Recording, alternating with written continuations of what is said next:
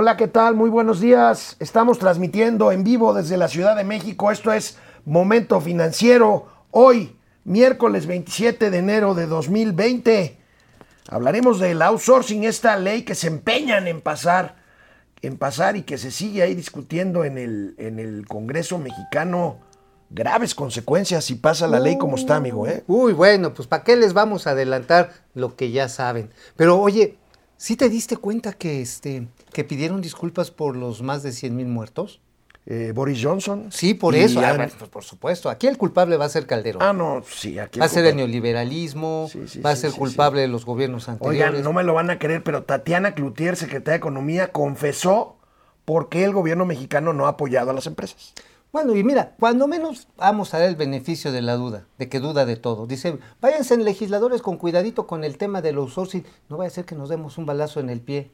Jesús de Veracruz. Hoy, 27 de enero, se cumplen 76 años de la liberación del campo de concentración nazi de Auschwitz.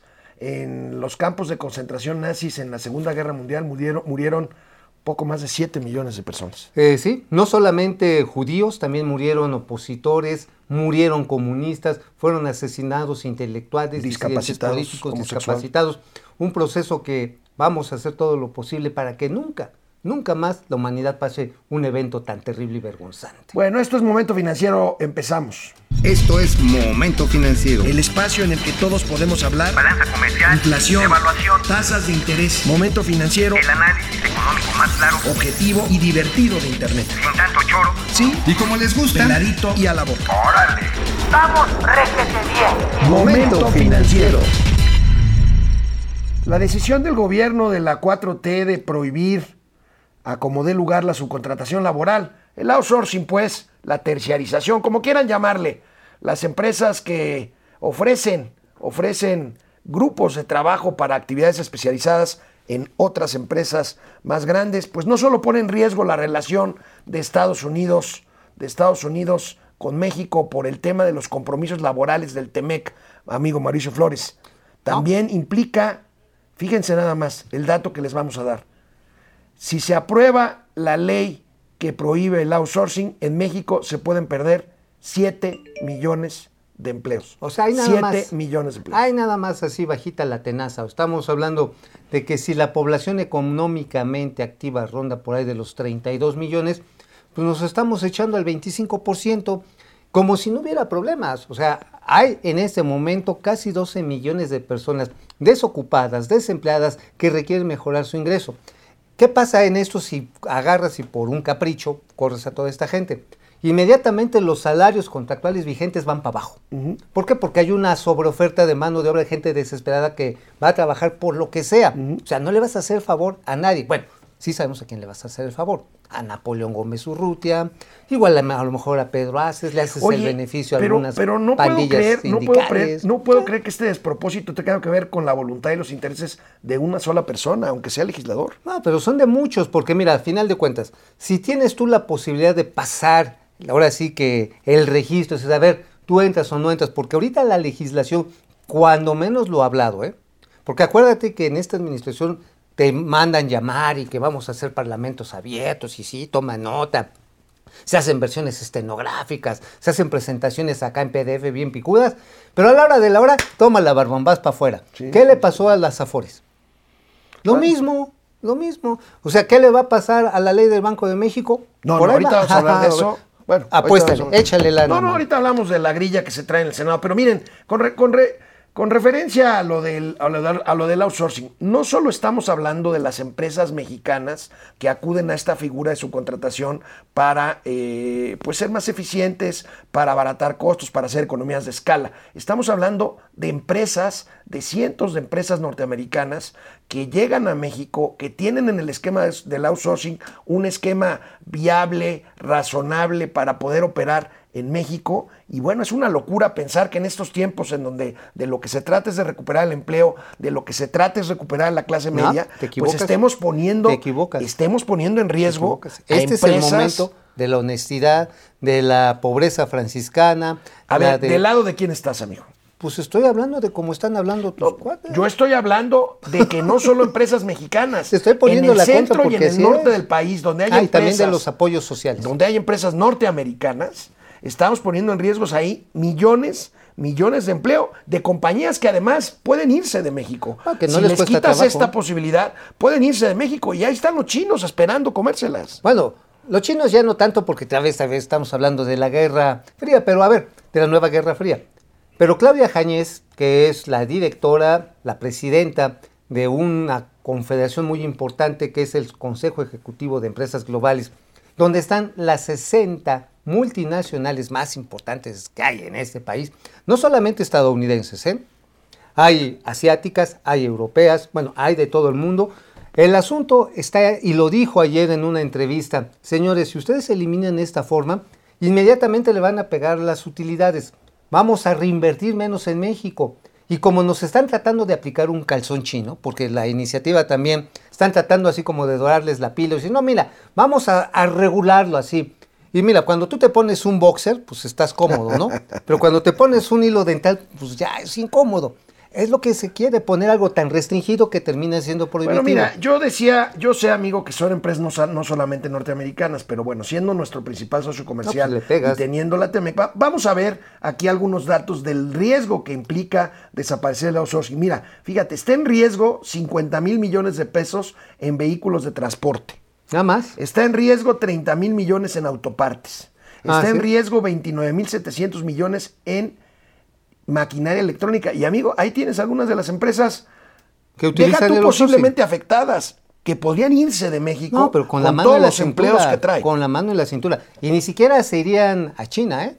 Te vas rápidamente a Belice, te vas cercanamente, te vas a Costa Rica, te vas a Jamaica, bueno, te vas hasta Cuba. Bueno, En ahí tienes, esas. amigo, Amazon, American Express, Coca-Cola, Costco, DHL, PepsiCo, Exxon, la petrolera FedEx, General Honeywell. Electric, General Motors, Philips, Chrysler, Honeywell, Intel. Bueno, es una barbaridad. no, o sea, pues sí. estamos hablando de una tragedia, amigo. Pues sí, pero a ver, acuérdate que en este momento lo importante es la pobreza franciscana, los apoyos sociales, tener un parcito de zapatos, comer maicito, frijolito. Si te da COVID, pues te cargas tu tanque de oxígeno y lo tomas del aire limpio que ya no te van a robar los estos este, ventiladores gigantes.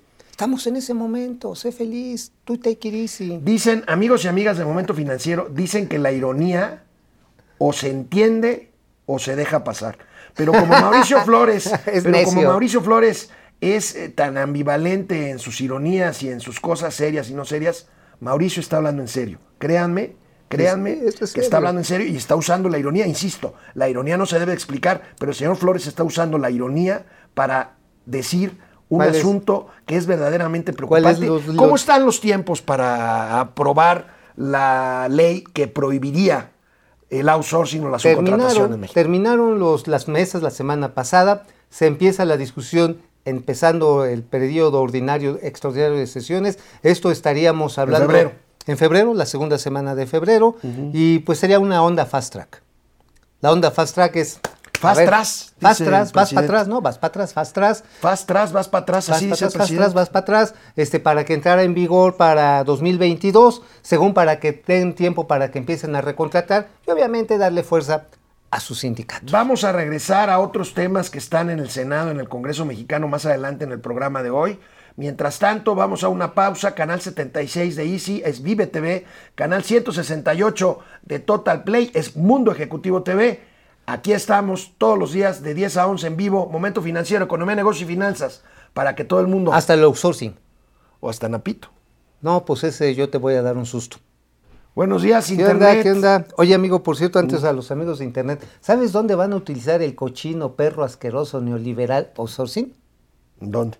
En Europa, para, ¿sabes qué van a hacer con este Ah, modelo? pues para las vacunas, ¿no? Para las vacunas. Ya llegó un acuerdo Sanofi, que es una de las grandes empresas farmacéuticas, probablemente neoliberal.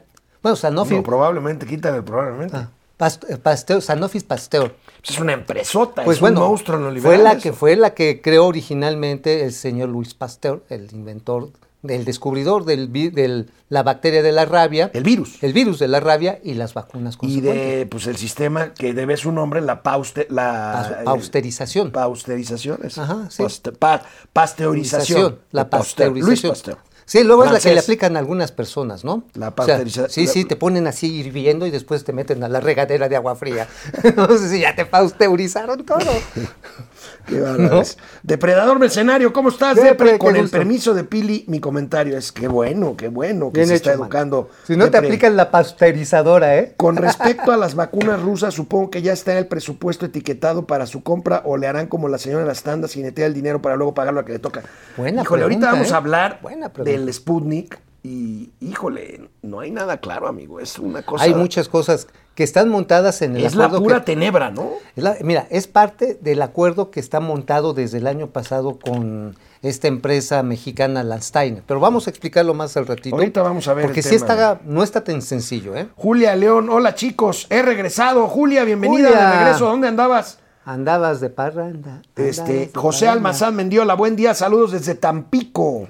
Tampico. ¿qué Carlos? Ramírez, ¿a dónde vamos a parar con los nuevos candidatos? Uy, oye, Paquita la del barrio. esta Lupita Jones. este. El Blue Demon. Blue Demon, santo llamando a Blue Demon. ¿te Kiko. Kiko. Kiko, ¿Te imaginas, ¿Te Villagrán. imaginas cuando se ponga en los debates con los candidatos de otros Chusma, chusma. chusma.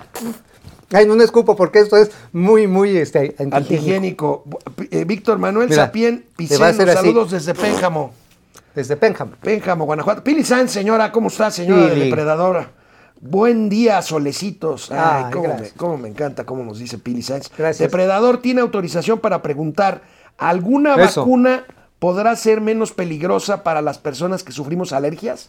No lo sabemos. Tenemos que ver los prospectos de cada vacuna y es lo que...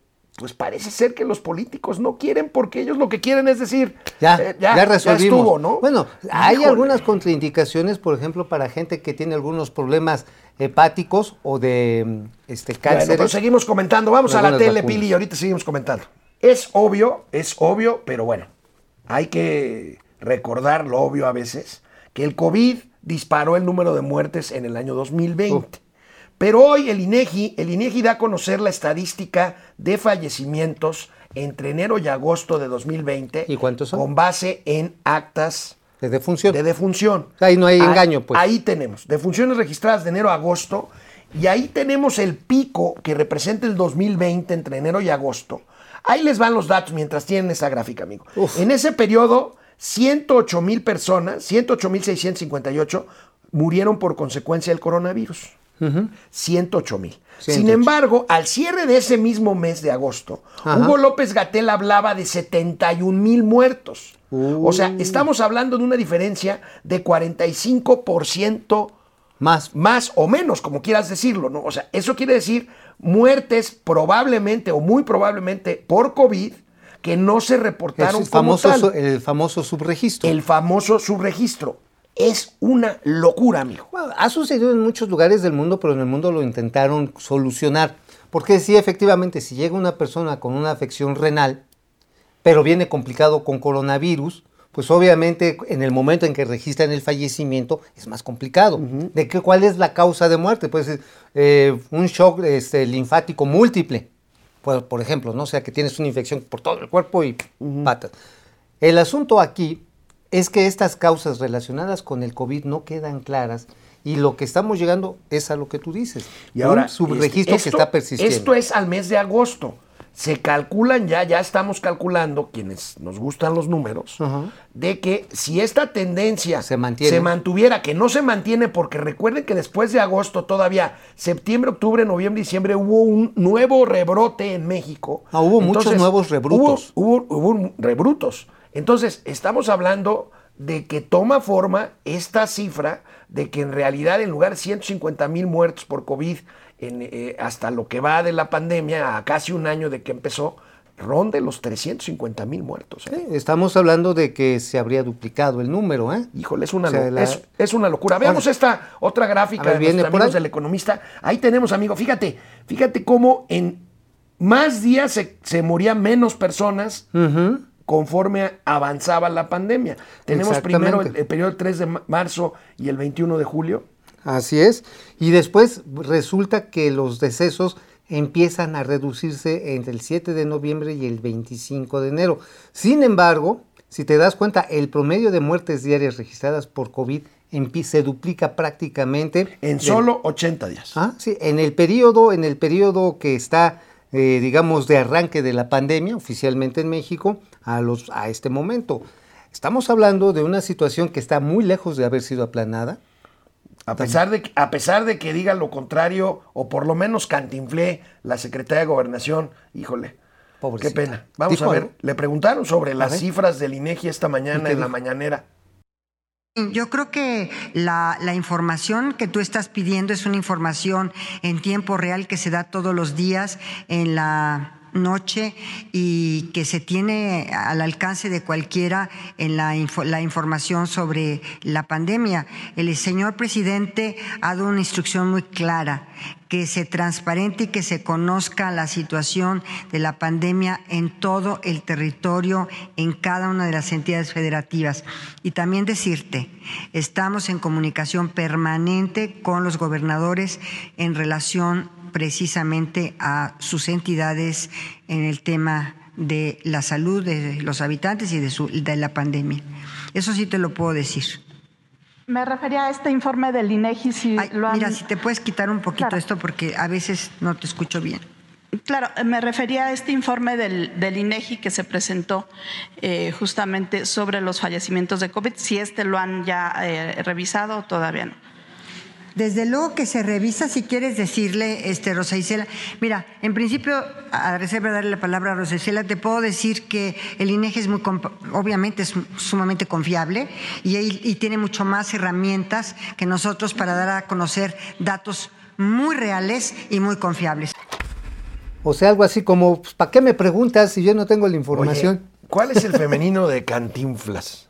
Cantin, cantinfl- ¿O es un genérico? Pues yo creo que es un genérico, cantinflear, porque Oye, no le amigo, encuentro. y la secretaria de Gobernación le dice a la reportera que se quite el cubrebocas. O sea, No, bueno. no, no, no, no han entendido. Oye, han no, bueno, mira, ¿sabes qué es lo no han simpático? entendido nada. Dice doña Olga que la pandemia está controlada y en Oye, descenso. Se me hace que, que está viendo también ya lucecitas. Sí, pero pues es el Sí, las lucecitas, pero de las velitas de los que tienen que llevar a velar a sus muertos, ¿eh? Híjole. Porque este dice, ay, sí, ya estoy viendo lucecitas. Neta, neta, no hay ninguna lucecita, ¿eh? Los contagios, amigo, ahorita estamos en el periodo más alto, en el que se van a revelar los casos de infección y de situaciones complicadas de las fiestas de diciembre. Precisamente en esta y la próxima semana es cuando los epi- epidemiólogos serios están calculando que viene un golpe durísimo. O sea, así como Oye, salía amigo, del, tu- del túnel. Hubo un gatelazo anoche.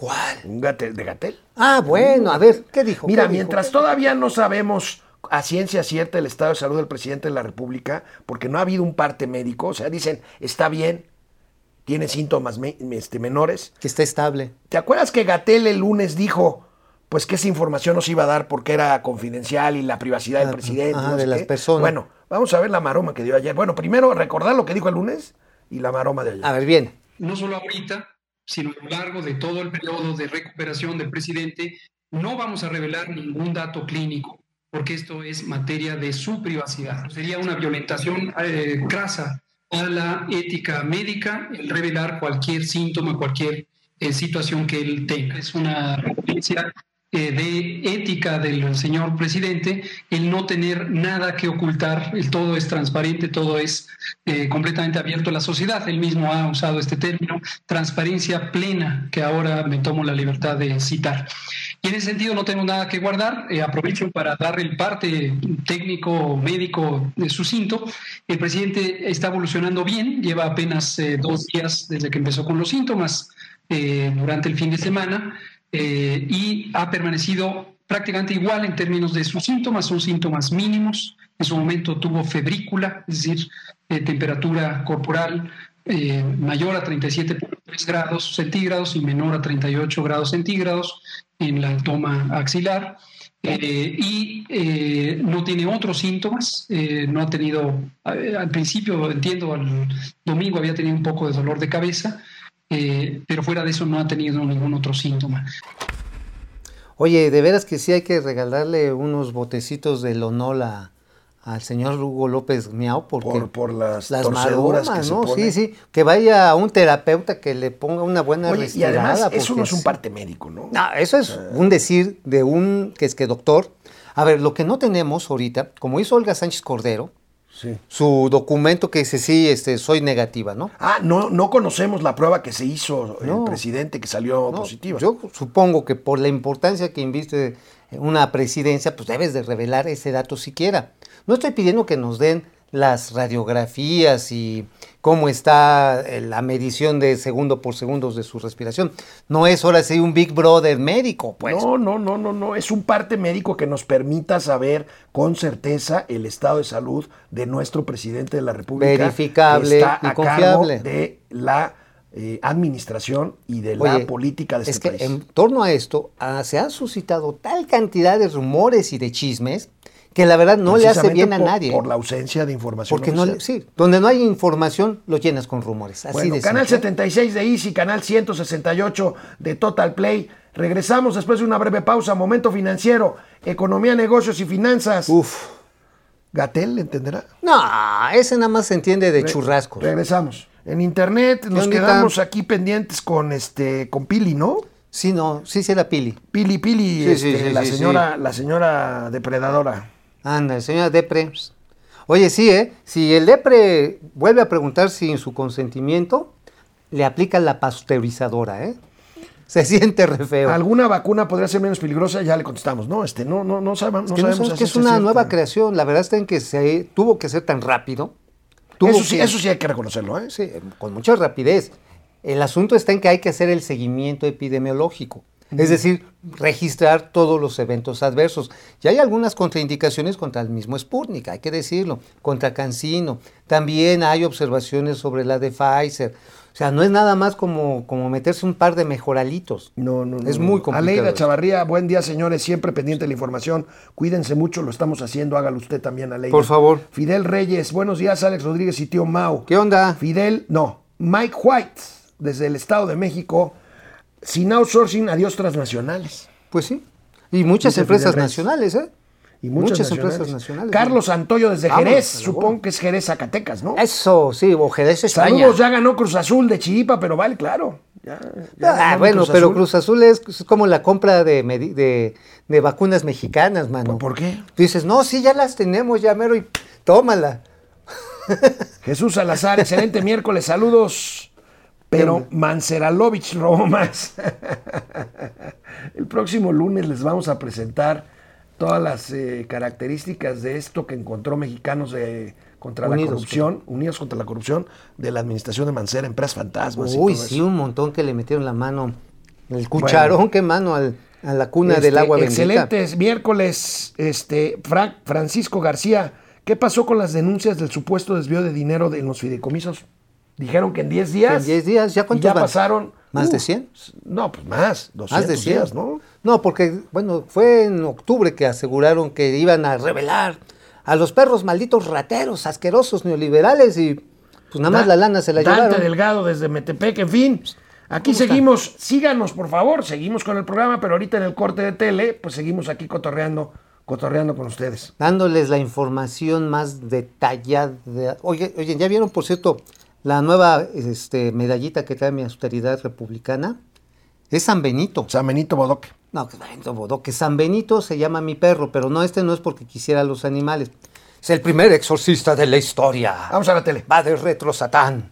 Antes de que Mauricio Flores nos comente sobre el tema específico de la vacuna rusa Sputnik, en Londres esta mañana les tenemos esta noticia, este, pues no de última hora, pasó hace un par de horas, hora y media, en Londres desalojaron por una amenaza de bomba el edificio donde se fabrica la vacuna AstraZeneca, un paquete sospechoso. Vaya, vaya psicosis la que se está rodeando todo lo que tiene que ver con la guerra de las vacunas en el mundo, amigo. Ahora, la verdad es que es muy común en Europa que alguien deje un paquete y que no tenga nada que ver con un ataque terrorista.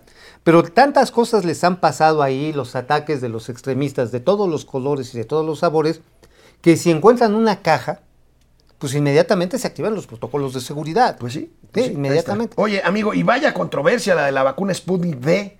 o Sputnik 5, como le dicen 5. Sputnik B. A mí me gusta 5. Vaya controversia con la llegada de millones de dosis en los próximos dos eh, meses. Eh, pues López Gatel sigue defendiendo esto, pero pues la verdad es que no ha pasado la fase 3 de prueba. A este. ver, ¿qué, qué dijo López Gatel? Bueno, primero López Gatel pues justifica, ya sabes, ¿no? Vamos a ver. Sí, pero antes decía que no, ¿eh? Me llamó la atención con considerable preocupación escuchar opiniones de legisladoras eh, de la- del Senado eh, blandiendo opiniones, me parece que a título personal o quizá a nombre de los partidos que representan, espero que no de la ciudadanía que representan como senadoras, eh, opiniones a la ligera sobre las vacunas, específicamente hablaban de la vacuna Sputnik B, pero también esto de manera general involucra el prestigio, la credibilidad de todas las vacunas.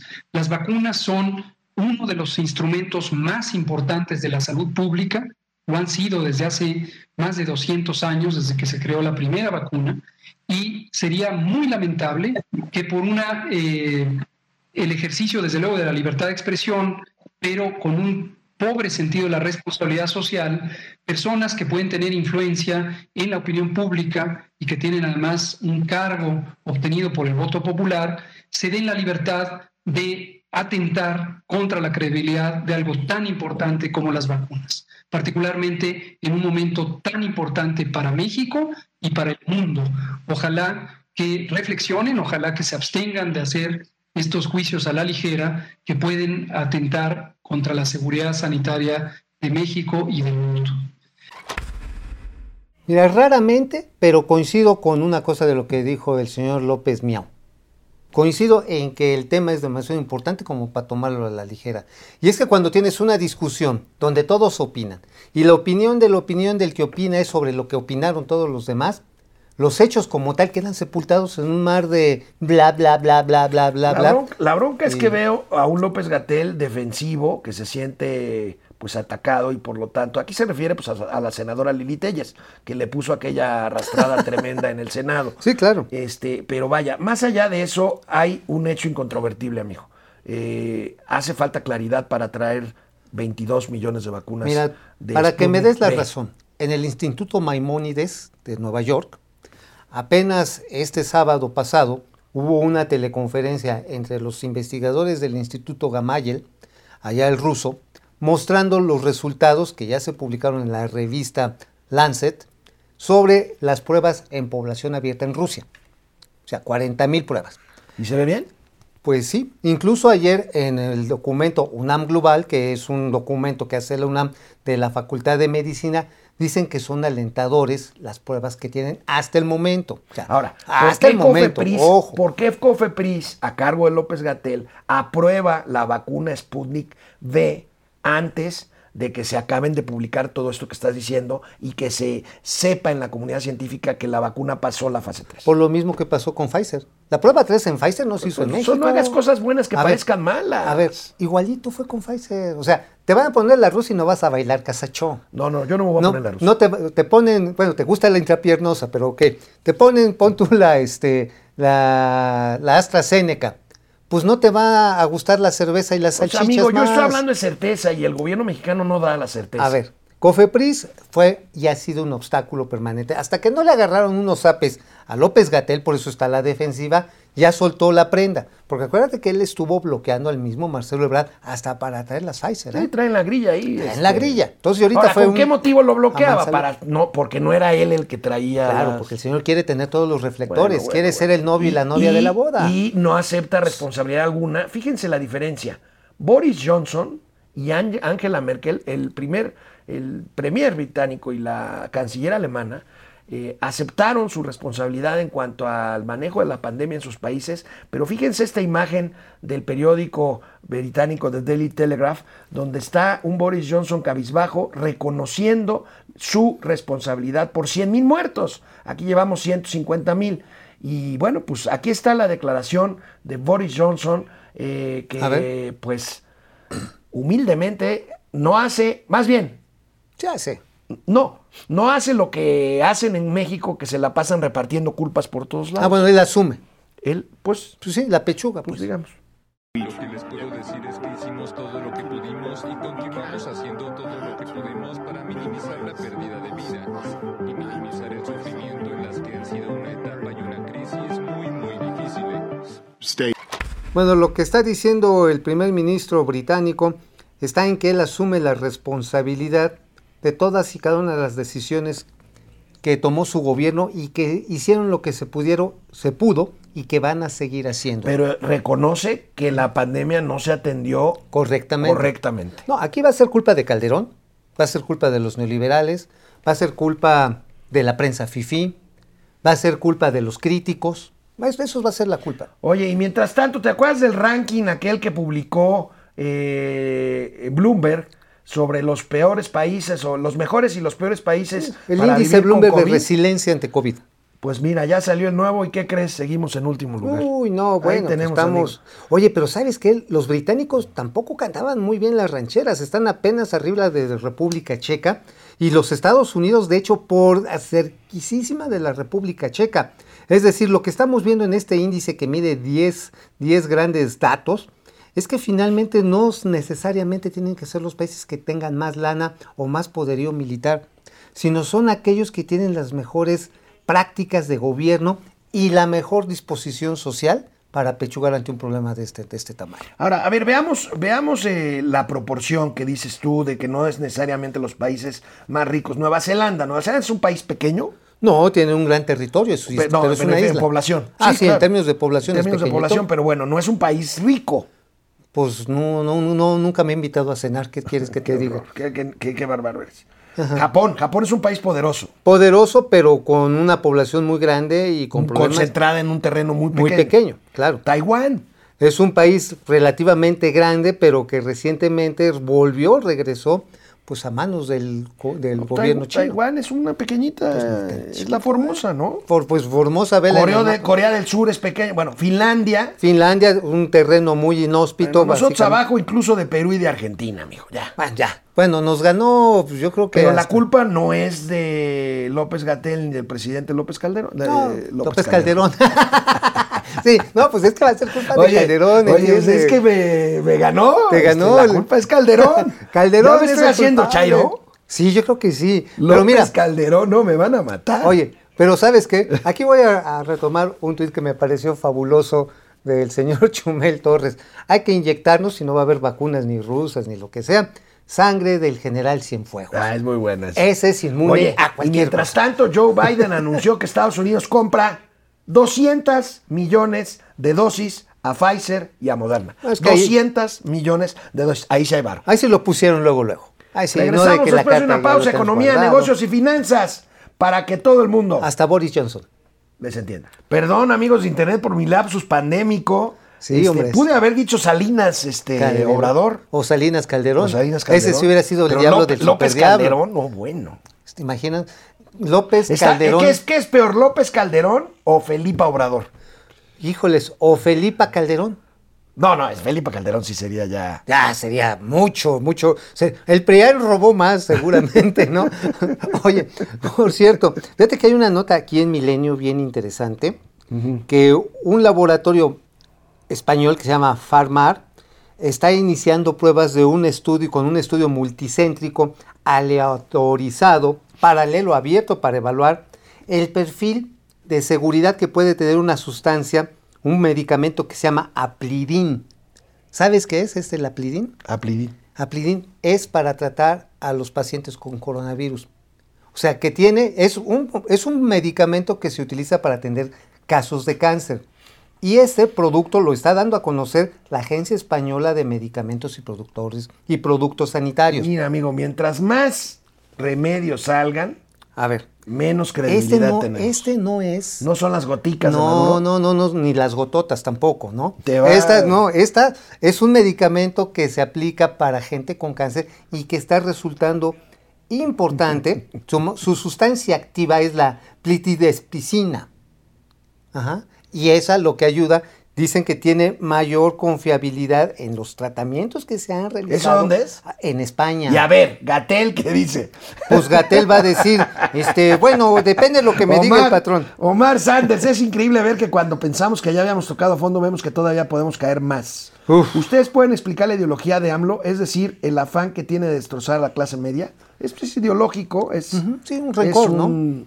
Pues, es un, para muchos, legítimo interés en apoyar a la base de la pirámide social, pero pues descuidando la clase media, que es la que sostiene en mucho la Finalmente es el, economía. es el tránsito y es la bisagra que ha permitido pasar de gobiernos despóticos a gobiernos democráticos. Luis Ángel ZR. ¿qué sería el programa sin el señor Mauricio cachando las grandes oportunidades de alborear? Pues, Pues- sería un programa decente. Sería un programa muy aburrido. Básicamente sería un programa decente. Sería un programa muy aburrido, sería bien teto. Jesús Eduardo López. Parecen Mortadelo y Filemón. Basman y Rubin. A ver, aquí estamos en momento financiero. Oye, amigo, Este, ¿me dejas nada más agregar algo sobre la vacuna rusa? A ver. Sí, o sea, hay muchas dudas y dudas y dudas. Pero la, verdad, la verdadera duda no es la que yo traigo. No, la, ver- la verdad verdadera la vamos a conocer en los próximos días. A ver, La verdad verdadera. ahí, No, a ver, no, ahí te va. ahí, ahí les va. Exclusiva interplanetaria intergaláctica. Ajá. venga. Lo que todavía no está claro y lo vamos a saber en el diario oficial de la tarde, cuando menos hasta como estaba planteado anoche, es el mecanismo con el cual el gobierno mexicano se va a subir al acuerdo que trae Landsteiner ajá, con el gobierno, bueno, no el gobierno, el Fondo Ruso de Inversión Directa. Aquí lo importante es si se le va a tratar de restringir a las 22 millones de dosis que dijo el gobierno que quiere, o se le va a permitir traer a los 32 millones. Obvi- ob- más. Obviamente lo, lo importante sería decir, a ver, si tú me monto en tu contrato, échame, 30, y- échame 22, tú cómprate las otras 10 y encárgate en un plan nacional bien ordenado de vacunación, apóyame con los gobiernos estatales y no te traigas 32, tráete 50 millones para que entonces iniciativa privada y gobierno tratemos de enfrentar esto lo más rápido posible. A mí me parece que algo cojea ahí en, Ah, no, en por el supuesto. tema ¿Sabes este, quién cojea con- ahí? Con, con- con la ¿Sabes vacuna quién rusa, cojea? ¿eh? ¿Quién? Bueno, yo esperaría que lo hiciera más seguido, el señor López Gatel.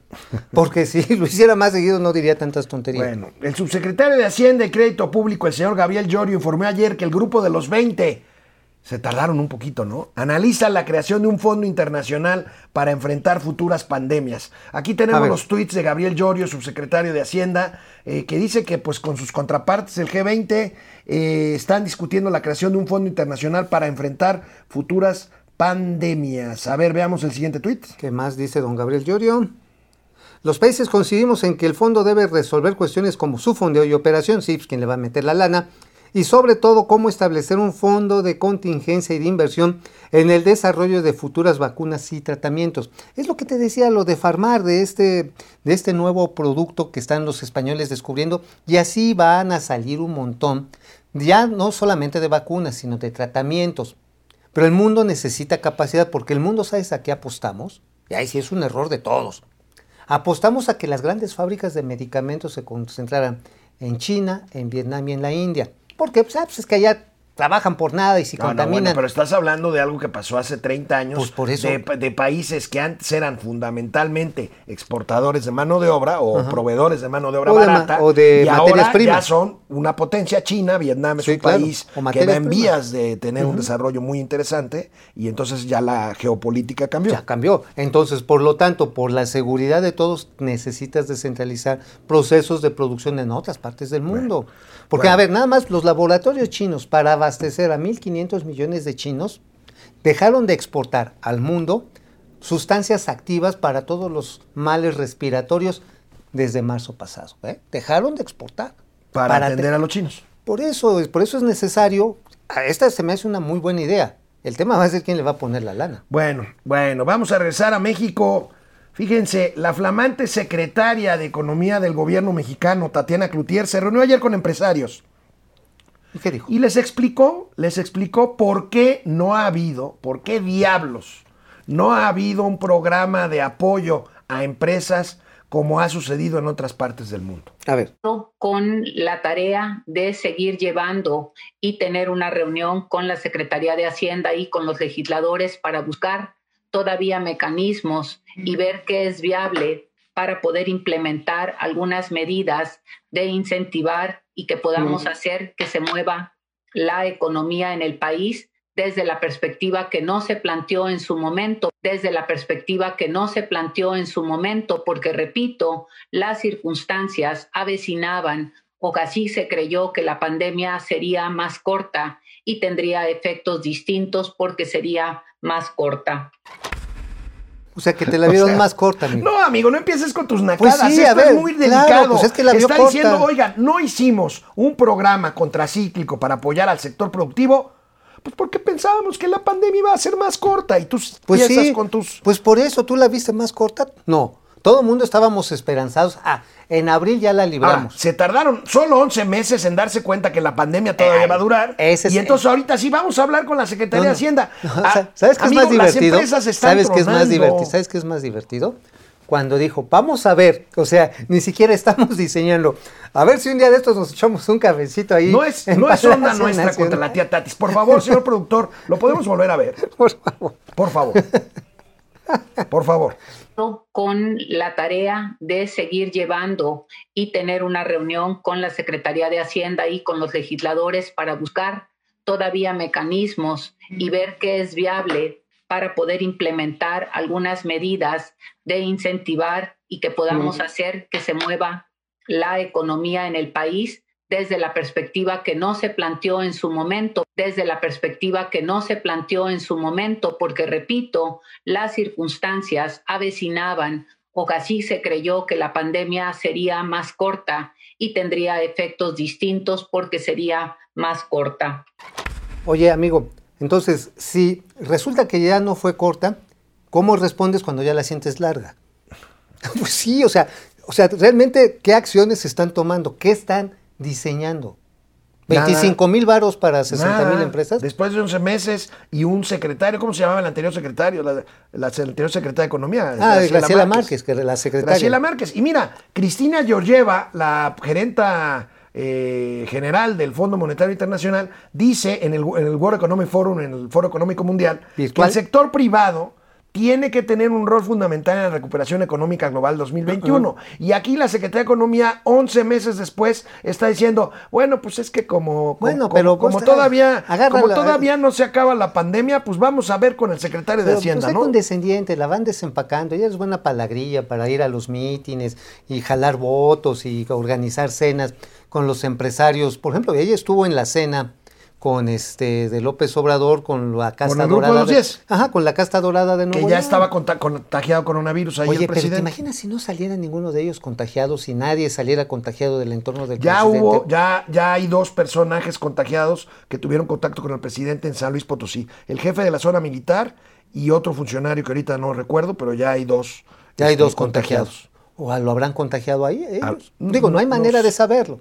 No, hay manera de saberlo. No hay manera de saberlo, pues es parte de las el zonas problema oscuras. del, del contagio. Pues sí. Igual y te me quedas viendo feo y ya con eso ya me contagiaste, man. Ya sé. Oye, pero sí es que, de veras, yo sí estoy sorprendido cómo la Secretaría de Economía sigue dorándonos la píldora de que van a hacer algo. Y digo, pues está bien que quieran movilizar las masas y por eso apoyen las tortillerías. Oye, amigo, ¿te acuerdas cuando la Secretaría de. Economía, que antes se llamaba de Comercio y Fomento Industrial, básicamente supervisaba que no subiera el precio de la tortilla? Ah, Exacto. Bueno, o el precio del pues huevo. El incremento de los insumos para la producción de tortilla han hecho que el precio de este alimento básico vaya al alza. Vamos a ver esta gráfica A ver, viene. del financiero. Tú has hablado del tema de la tortilla y este y bueno, pues ahí tenemos el precio ponderado nacional de kilo de tortilla en pesos. de hecho, el precio internacional del maíz ha subido y bueno, pues ahí lo tienes, el gas doméstico o el gas butano, el que llegan a las tortilladoras, ha subido de precio fuertemente, prácticamente 18% el año pasado. Y bueno, aquí lo vemos, subiendo el kilo de tortilla. No es un buen momento para ser masón, ¿eh? ¿Por qué? Masón, de- Masón, pues comes mucha masa. No seas Sí, payaso. sí. O sea, digo, No. la verdad está en que Masón con Z es un apellido, masón con S es eh, un grupo de liberales. el liberal, bueno, son sectas, ¿no? Sectas, Sectas este, de de Illuminatis, Bueno, constructores. regresamos a Momento Financiero después de una pausa. Sí, Vamos por unos tacos, ¿no? Canal 76 de Easy y canal 168 de Total Play. bueno, aquí estamos de regreso a internet. ¿Por Aquí qué, estamos por qué dice- a ver, a reserva de a, a reserva de escupir para arriba, Mortadelo y Filemón. No, pues sí, ¿verdad? Pero si tú pareces queso de puerco. Me das miedo. Dulce Ojeda Castro. Buen día. Buen día, Guido ¿cómo Corti, están? buenos días, gente. ¿Cómo les Francisco? Guerra, buen día, chavales. No, qué puras honestidades, al mero estilo del PRIAN. Desvíos en la Ciudad de México en la gestión de Mancera. De eso vamos a hablar el próximo Eso lunes. qué duro, ¿eh? Sí, sí, sí, sí, sí. Pero hasta en los perros hay razas. Ahora sí que hay hasta estilos para ladrar. Héctor Gerardo Trejo se pondrá en la rusa. Honestamente, yo no. Yo sí, ¿eh? No, yo no. Yo sí. Yo sí me la Juan. Carlos Montiel desde Cabo San Lucas, Ari Loe, buenos días, Ari. Oye, Cabo Juan- San Juan Lucas, Ramón, qué bonito. Qué bonito es. Ay, qué lindo, qué lindo. Ojalá un día podamos ir a transmitir ¿no? hasta allá, ¿eh? Uf, uf, uf. Estaría... ¿Te imaginas hacer momento financiero ahí con la vista del arco? ¡Wow! Y ahí, así el arco. ¡Wow! En el amanecer del Bueno, arco. Javier Piñón, ¿puede alguien con la cara cubierta todo el tiempo como Luz debemos ser candidato a cargo público? Pues por supuesto que no. ¿Va a tener que mostrar la face? Pues sí. Sí, Ale sí. Musk, ¿para Oye, qué? pero digo igual y mejor que se la deje puesta. Luego tienen una cara Sí, sí, más molida guamazos Ale...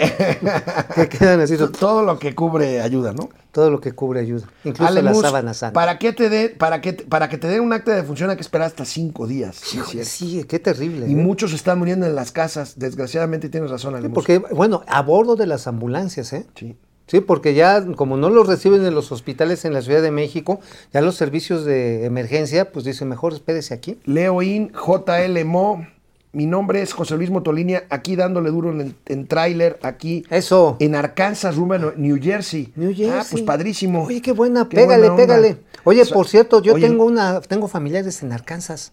En, en- Mi, so- mi sobrina se fue allá con su marido, trabajan en, En- en- el sector farmacéutico. en Arkansas. En Arkansas, pues sí, pues sí. no- Salvador. y mucho porque... Rubén Rodríguez, no saludos a los genios financieros, hasta la paratía Tatis, hay cuentas.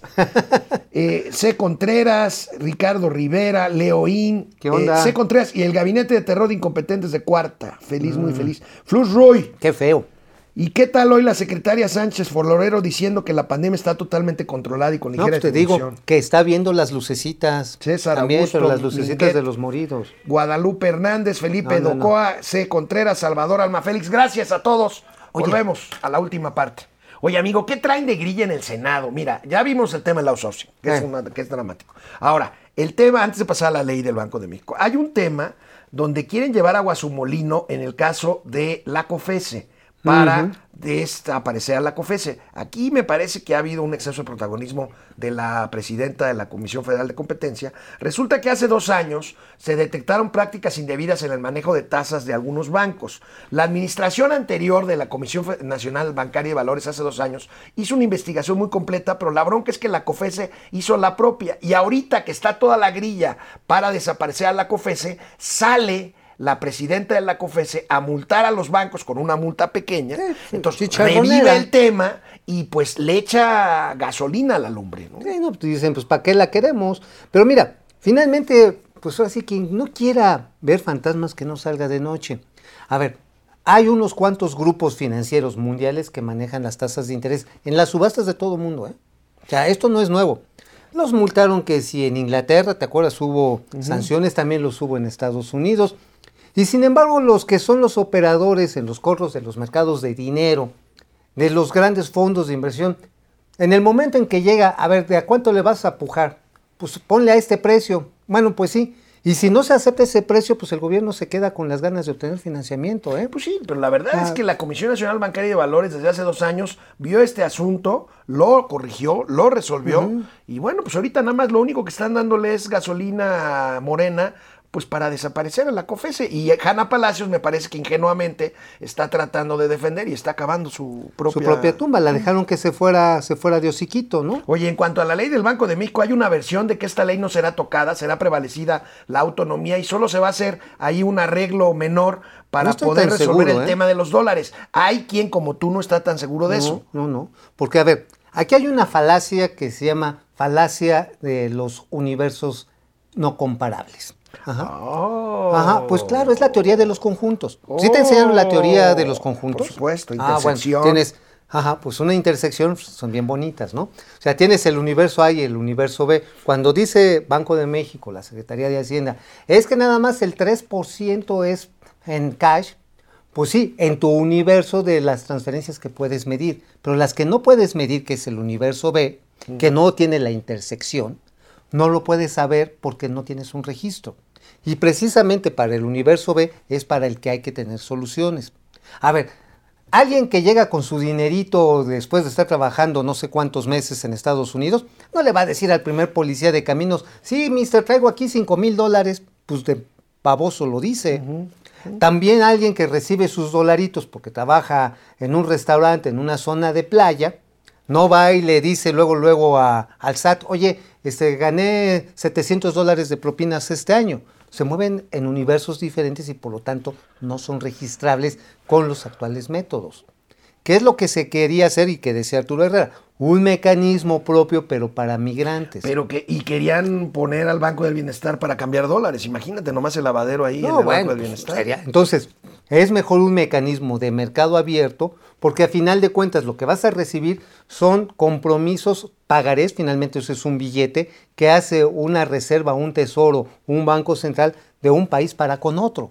Si México tiene la posibilidad de recibir previamente controlado, porque ya existen los mecanismos contra el lavado de lana, pues entonces lo que tienes es una recuperación neta de reservas. Bueno, amigo, y este le decimos a producción, nos vamos a adelantar un par de temas porque esto es importante. Bien. Fíjense cómo afectan las noticias al desempeño de acciones y empresas en los mercados. Bien. Imagínense, nosotros insistimos en la importancia de la salud del presidente.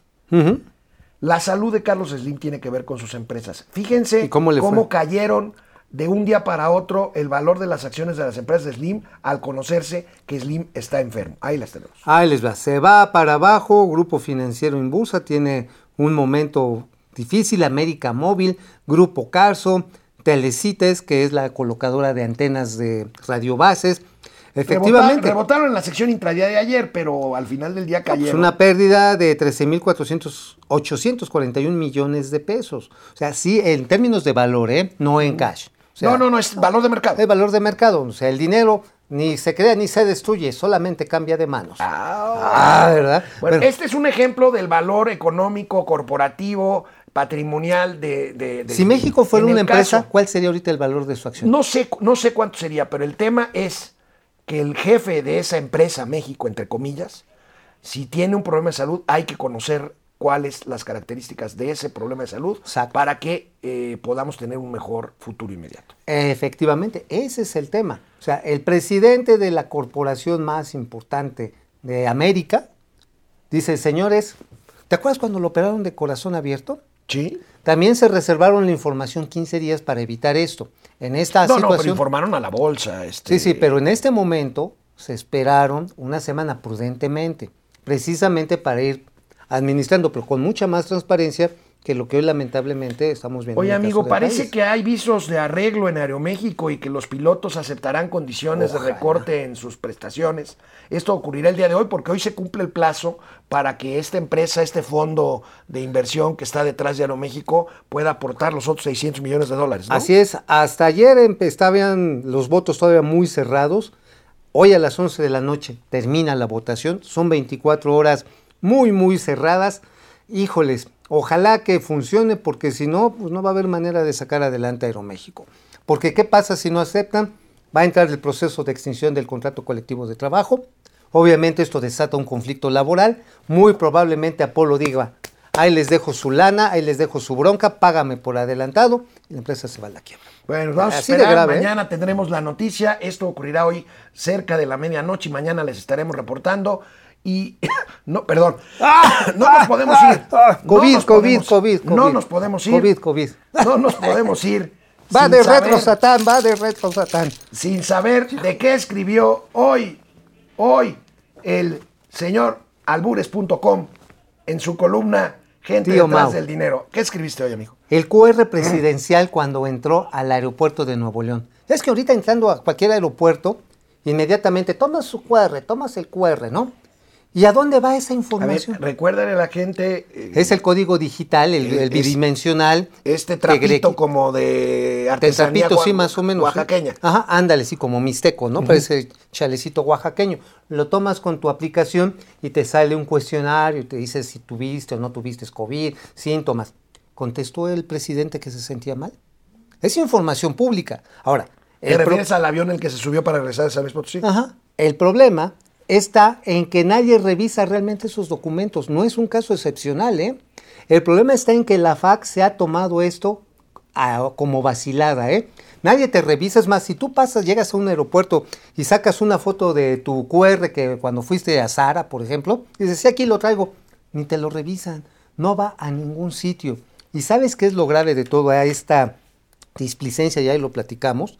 El problema es que en este momento estamos bajo auditoría de la FAA, de la Federal Aviation Administration de los Estados Unidos, y uno de los puntos claves de la auditoría es la seguridad sanitaria.